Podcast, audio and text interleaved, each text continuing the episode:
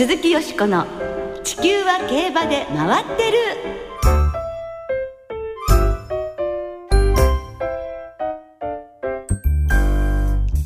皆様こんばんは。お元気でいらっしゃいますか？鈴木よしこです。地球は競馬で回ってる。この番組では週末の重賞レースの展望や競馬界のさまざまな情報をたっぷりお届けしてまいります。最後までよろしくお付き合いください。今日ご一緒してくださるのは大関俊アナウンサーです。こんばんは大関です。よろしくお願いします。よろしくお願いいたします。今週は12月まで続く G1 シリーズの第2弾マイルチャンピオンシップですそして来週はもう11月の最終週でジャパンカップが行われます。まあね毎週毎週申し上げてるんですけれども早いですね。本当にこの秋の G1 シリーズが始まるとあっという間に年末まで来てしまうとい。うことを毎年のように感じることではあるんですが、えジャパンカップ今年は4頭の外国勢が出走を予定しています。ドイツから2頭です。去年のジャパンカップ7着で外国勢では最先着を果たしましたイキートスそのイキートスを G1 のバーレン大賞バイエルン大賞で破って目下連勝中のギニョール。7年ぶりにアイルランドのエイダン・オブライエン調教師がジャパンカップに出走させます4歳馬のアイダホそしてオーストラリアから前々走で G1 コーフィールドカップを勝っています。ブームタイムが出走します。はい。オセアニア地区オーストラリアからは実に2003年のフィールズ・オブ・オマー以来の参戦となります。しばらく南半球からの出走馬はいなかったんですね。そうですね。言われてみると確かに意外だなという気がするんですが今回このブームタイムを管理するヘイズ調教師は1990年のジャパンカップをベタールスナップで勝ったという実績があります。そしてヘイズ調教師はこのブームタイムの馬主兼調教師でもあるということでこれもまた注目ですけれどもね、えー、力が入ってますよね、きっとね。さあこの後はジャパンカップのイベント情報など中心にお届けいたします。どうぞお楽しみに。鈴木よしこの地球は競馬で回ってる。この番組は JRA 日本中央競馬会の提供でお送りします鈴木よしこの地球は競馬で回ってる。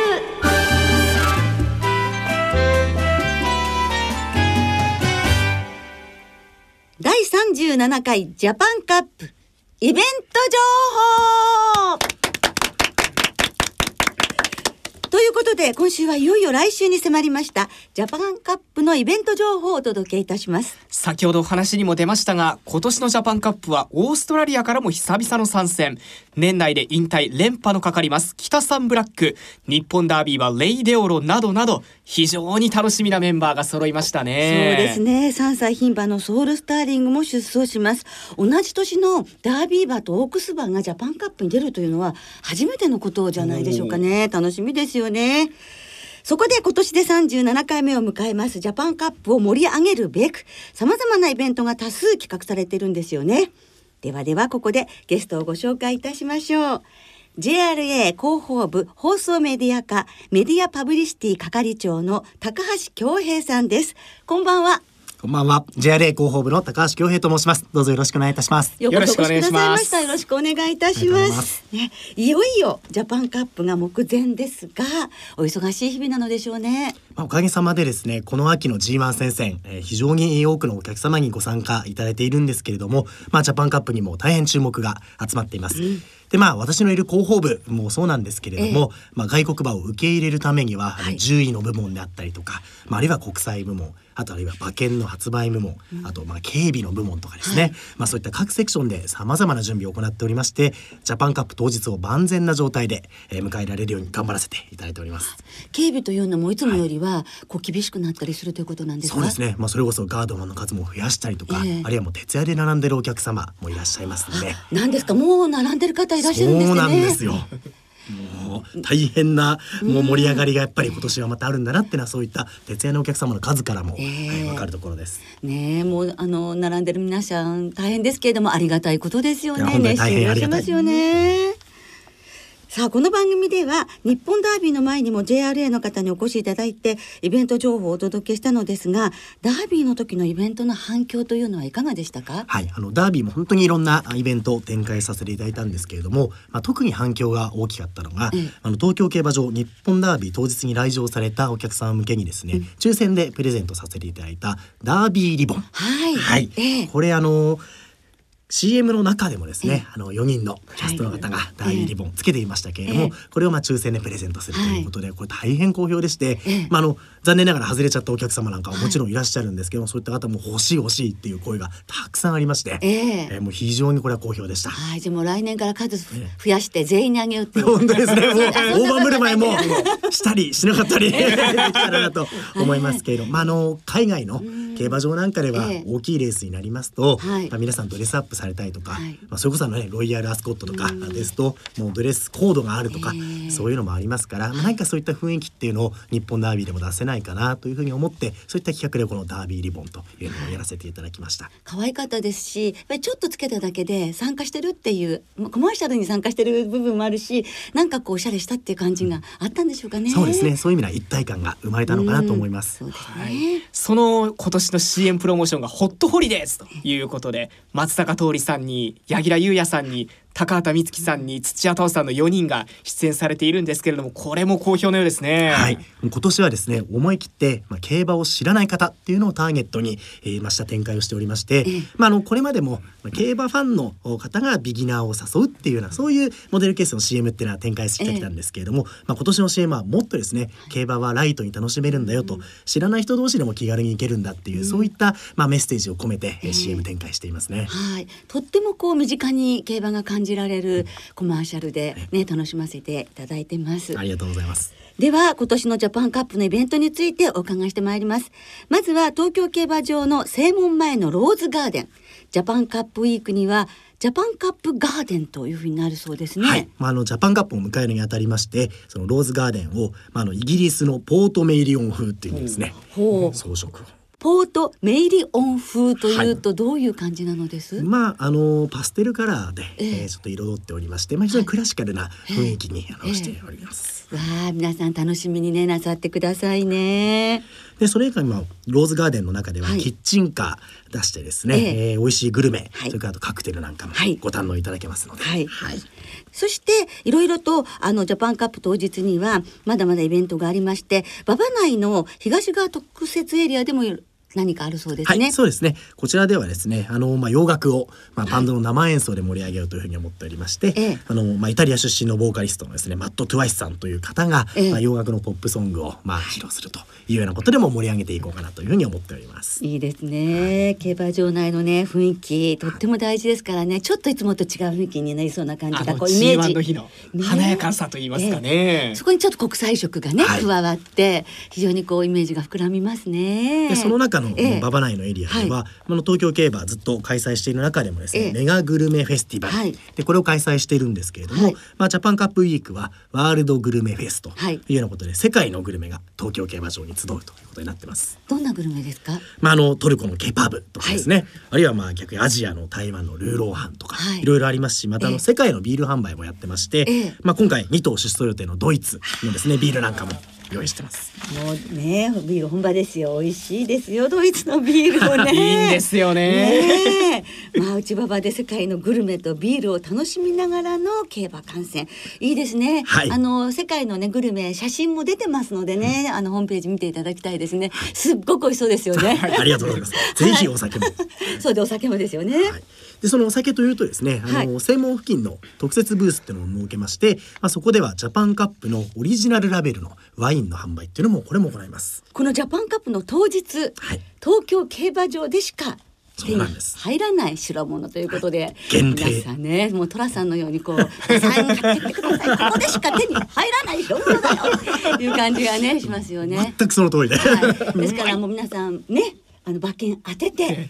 ぜひ一家に一本よろしくお願いしたいと思いますね。お土産にワインということもできることですね。欲しいです。まあ、ジャパンカップらしい演出になるかなと思います。そしてこのジャパンカップ当日はスクラッチ付きの記念入場券の発売もあると。はい。このスクラッチを削って当たりが出ますと、まあクオカード1000円分をプレゼントしますしさらにそのクオカード1000円当たったっていう方の的中者の中にはダブルチャンスでまた今度は江戸切子のグラスですね、えー、こういったものも当たるというイベントも考えております、まあ、趣味がいいじゃございませんか？そうなんです。ちょっとねおしゃれなこの市松模様になっていて、こう玉模様もついていてですね、非常にちょっとおしゃれなグラスになってます。こちらあの、はい、当たった方が1000円分以上の投票券をお見せいただいて、はい、それでまあ抽選で当たるというものになっております、当日の購入はい当日購入の。馬券ということですね。はい、だ200円の馬券5枚とかそういうのでもいいんですよね。はい、そうですね。複数でも結構ですんで、はい、はい、合計でも OK ということですね。でもその江戸切子のいただけたらなんかわあジャパンカップの日に当たったんだよって一生ねなんか思い出になりそうですもんね。それで江戸切子なんだけどワイン入れるそうですよ。そうですよ。そうね。ますます美味しいですよね。ジャパンカップの思い出が一段と深くなるとでも言ったらいいんでしょうかね。そしてジャパンカップのレースの後にはトークショーもあるということですね。はい。あのまあみんなの競馬プレゼンツ。2017年東京競馬全 G1 レース開講スペシャルトークショーという、まあちょっと長い名前を銘打って、まああのウィナーズサークルでですね日曜日の競馬中継フジテレビみんなの競馬の出演者の方をお招きして2017年今年の東京競馬全 G1 を振り返るというベントになってます。これもいいですよね。やっぱり春のね G1 もねあそうだったそうだったっていう感じでねジャパンカップまで振り返るということですもんね。はい、本当にあの東京競馬場でのジャパンカップ関係のイベント盛りだくさんですよね。はい、高さんにいろいろお話しいただきましたが当日はたくさんのお客様に東京競馬場に来ていただきましてライブでジャパンカップ楽しんでいただきたいですね。そうですね。11月26日、はい、日曜日は日本馬と世界の強豪馬の対決を、まあ、目の前でご覧いただければというふうに思います。皆様のご来場お待ちしております。お待ちしております。まあ今年も残り少なくなってまいりましたが、年末まで G1 レースは続きます。特に今や暮れの国民的行事有馬記念のイベント毎年充実していますが今年はこちらの方はいかがでしょうか、まあ、今年もですね皆様に楽しんでいただけるイベントこれをですねたくさんご用意してます、まあ、今現在絶賛準備中というところでございます。なるほどね、はい、まずはまあジャパンカップまでしっかり終わってっていうことなんでしょうかね。はいはい、そしてちょうど昨日から有馬記念のインターネットでのファン投票が始まりました。もうそんな時期になったんですけれどもね、競馬場ウィンズゲート J での直接投票、はがきでの投票の受付も明日から始まります。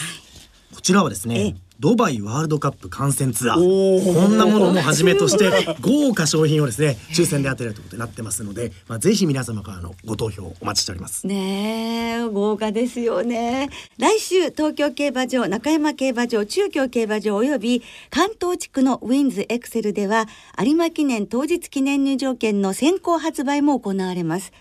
そしてすでに有馬記念フェスティバル観覧車の募集も始まっていますね。はい。こちらはですね12月21日木曜日第62回有馬記念公開枠順抽選会を有馬記念フェスティバルというふうに称して開催いたします。で当日はですね有馬記念騎乗予定のジョッキーの方が一堂に会しまして枠順を公開抽選で決定するということで、まあ、その模様をテレビでも生中継をいたします。でそこでですね昨年に引き続きまして有馬記念フェスティバルに抽選で500名様をご招待いたします。でこちら詳細は JRA のホームページをご覧いただければと思います。はい、はい、どんな感じなんですか応募こちらはですね、はい、まああのホームページからまああの応募フォームがありますので、これはちょっとハガキの受付とかではなくてホームページの方から、はい、あの応募していただくということになっておりますので、詳細はぜひ JRA のホームページをご覧いただければと思います。はい。いろんなこう去年もドラマがあった枠順の抽選会ですけれどもね、そして去年は街の中でもこういろんなイベントが展開されていて、うんはい、競馬場以外でもこう有馬記念に向けて盛り上がるというような仕掛けがありましたけれどもね。この辺りの詳細もですね、はい、26日ジャパンカップ当日にドーンと、はい発表しますんで、はい、ぜひ楽しみにお待ちいただければと思います。はい、気になるドーンとですからね。ドーンとね。はい、はい、その有馬記念の公開枠順抽選会のご招待の締め切り応募の締め切りも11月26日日曜日となっていますのでご注意くださいませ。そして今年は有馬記念で終わらないんですよね。はい、12月28日に2歳の G1 ホープフルステークスが行われます。まあ本当年末までね皆さん嘉手納でかなり頑張っていただきたいと思います。ありがとうございます。あの12月28日ホープフルステークスありますが、また合わせてですね、うん、あのヤングジョッキーズシリーズ、こちらのファイナルラウンドもですね12月28日に行われますので、はい、こちらもぜひご注目いただきたいなと思います、はい、それからあの暮れの中山といえばもう競馬中継が終わった後に本当にいつも綺麗だなと感じるんですがあのイルミネーション綺麗ですよね。そうですねジャパンガップ当日のですね11月26日日曜日に中山競馬場で点灯式が行われまして、えー、まあこれ有馬記念当日の12月24日日曜日までですね、はい、えー、毎週土曜日日曜日点灯しておりますので、まあぜひお越しいただきたいと思います。はい。すみません28日までじゃないんです、ね、これがね24日日曜日っていうところがまあちょっと ミソなんですけれども、ね、クリスマス。そうなんクリスマスなんで。っていうことなんですね。はい、でもねぜひそちらもねお楽しみいただきたいと思います。はい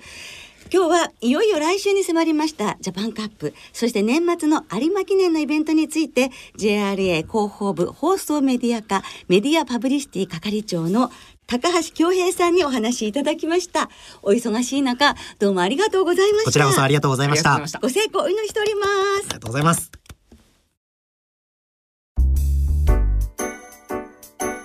鈴木よしこの地球は競馬で回ってるここからは週末に行われる重賞を展望していきましょう。今週は土曜日に東京で東京スポーツ杯2歳ステークス日曜日には京都競馬場で G1 マイルチャンピオンシップが行われます。まずは京都で行われます。芝1600メートルの秋のマイル王を決める一戦の G1 マイルチャンピオンシップを展望していきましょう。では今週もデータチェックです。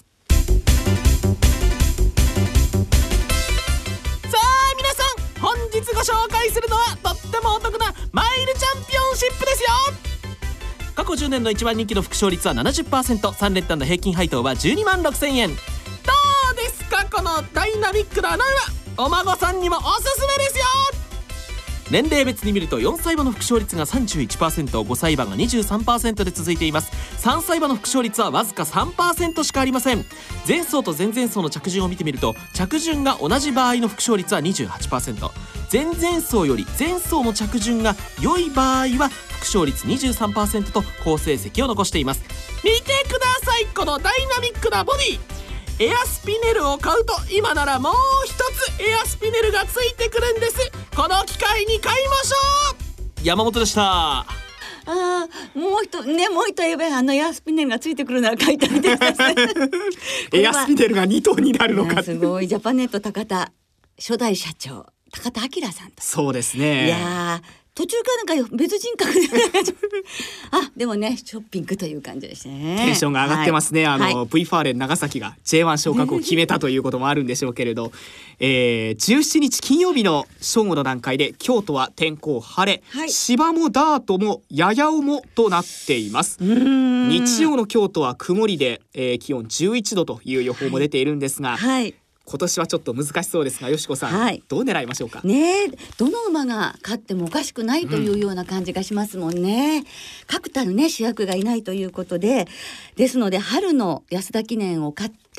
春のマイル王になった里の荒地、はい、前走の天皇賞秋がねあまりにもかわいそうだったのですごく調子は良かったのにあの道悪に泣いて泣いて泣いて、なんか横山のいい騎手が横から見ていて心配されたそうですもんね。大丈夫かって。それぐらいやっぱり道悪が下手だったみたいなんですよね。だからちょっと雨はもう降らないでほしくて両馬場なんとかね両馬場で里の荒地春秋連覇。そして、えー、もしかしたら戦六もこなせるかもしれない短距離をレッドファルクス。エアスピネル悲願の G1 達成なるか。そしてマルターズアポジー逃げ切っちゃうか。この4頭のボックスマレンでしたいと思います。それからあの牝馬ですね。レーヌミノルです。桜花賞馬がね出てきました。お父さんのダイワメジャーもおじいさんのタイキシャトルもこのレース勝っていてタイキシャトルが3歳で勝った97年には2着は競泳マーチ。桜花賞馬でしたからね。そうでしたね。レーヌミノルもちょっとこうね組み合わせたいと思います。応援したいと思います。はい。はい、さあ大関さんはいかがでしょうか？私もですねだいぶ悩んだんですが、レッドファルクスの2階級制覇がないかなと思ったんですね。はい。あのスプリンターズステークスがだいぶその前の年よりも位置取りが後ろになって、えー、差し切れるのかというところから最後すごい足を見せて差し切ってきたというところで、うんはい、鮮やかでしたあの競馬ができるのであれば1600メートルでもいけるんじゃないかなと。で今週美穂に取材に行ったんですが、はい、調教に乗っていたクリスチャン・デムーロジョッキーが、ええ、エンジンのかかりがこうちょっと遅めでこう最後にこうグッと差し切るようなタイプなので、うん、1200よりは1600メートルの方がむしろいいんじゃないかと。えーいうことをおっしゃっていたんですね。はい、ですからレッドファルクスの単服を基本に、ある程度流しというところでしょうかね。はい、えー、まずはマイルチャンピオンシップの展望でした、はい、続いて東京でその前の日ですね。土曜日に行われます。クラシックに向けては注目の一戦です。2歳馬によります芝 1800m の G3 東京スポーツ杯2歳ステークスを展望していきましょう。ではこちらもデータチェックです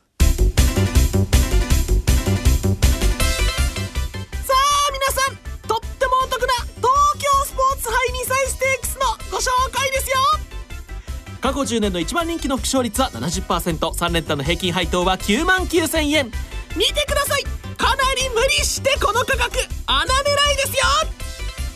所属別では美穂所属で複勝率24%栗東所属で複勝率16%関東は優勢です。前走のレース間隔が中4週から9週で複勝率29%前走が新馬戦だと複勝率26%前走で上がり3ハロンのタイムが2位以内で複勝率29%とそれぞれ好成績を残しています。これ全部まとめてゴールドギア。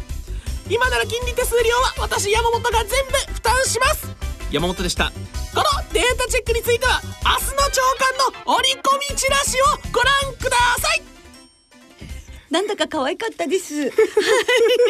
ゴールドギアです。金利と手数料全部負担してくれるのか、じゃあお願いしようかな というところの愛を言っておいて。はい、参考にねしていただきたいと思います。はい、えー、17日金曜日正午の段階で東京は天候晴れです。芝ダートとも量なんですが、えー、土曜日の東京曇り時々雨という予報が出ています。最高気温9度、ちょっと冷え込みそうですけれどもね。えー、どうでしょう？暖かくしてお出かけください、ね、してほしいですね、はい。楽しみな馬もいますが、さゆさん、どうしましょうか？はい、もうその楽しみな馬ね、どっちが勝つのかという本当七頭立てになりましたけれども、ワグネリアンかルーカスということですけど、やはり関東馬応援したいので、モーリスの下ルーカス、どんなレース見せてくれるか楽しみですね。そしてロードカナロア3区で三代母がアドラーブルというね血を引いています。ゴールドギア、はい、データチェックでもおなじみでございましたけれども。その3頭のね3連複を1点にしてみます。1点？はい。なるほど、はい、私はですね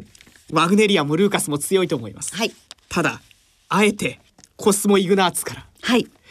前回のこれ IB ステークスですね。道悪をこなしたというのは結構大きいんじゃないかなと思うんですね、ええ、今回他に逃げそうな馬もいないですし、うん前回がたまたまだろうと思われているの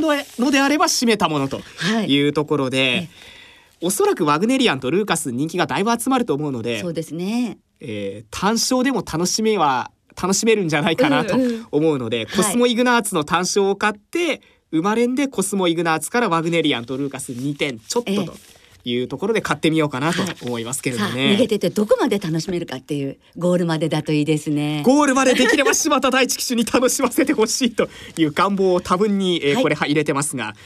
皆さんからリスナーの皆さんからいただいた予想もではご紹介しましょう。はいお願いします。うまいもんさんですマイルチャンピオンシップは天皇賞大敗からの巻き返しが怖い。里のアラジンから狙ってみたいです、はい、よしこさんと一緒ですね、はい、中堅さんマイルチャンピオンシップはペルシアンナイトから。富士ステークスは休み明けで不良馬場叩いた今回は違うと思います、うん、フダ兄さんマイルチャンピオンシップ今年の G1 が外国人ジョッキーに押されっぱなし日本人のジョッキーにも頑張ってもらいたいです、はい、そこで田辺騎手が乗るグランシルクの巻き返しに期待ということだそうですね、はい、サムライタイガースさん先週土曜日東京5レースの新馬戦で10万馬券取りました。おめでとうございます。いいですね。羨ましい。この調子を維持して年末まで行きたいです。マイルチャンピオンシップはペルシアンナイトですと、はい。ラブズオンリーミー一族大好きさん。マイルチャンピオンシップ本命はエアスピネルです今の日本のマイル界でこの馬が一番強いと思いますと。ベソさんマイルチャンピオンシップはイスラボニータから富士ステークスでエアスピネルに惜しくも敗れたリベンジをしてほしいですと、はい、去年も本当に惜しかったですからね。勝ってほしいっていうね思いもありますよね、うん、皆さんどうもありがとうございました。来週は G1 ジャパンカップラジオ日経杯京都2歳ステークスの展望を中心にお届けいたしますお聞きの皆さんの予想もぜひ教えてくださいね。お待ちしています。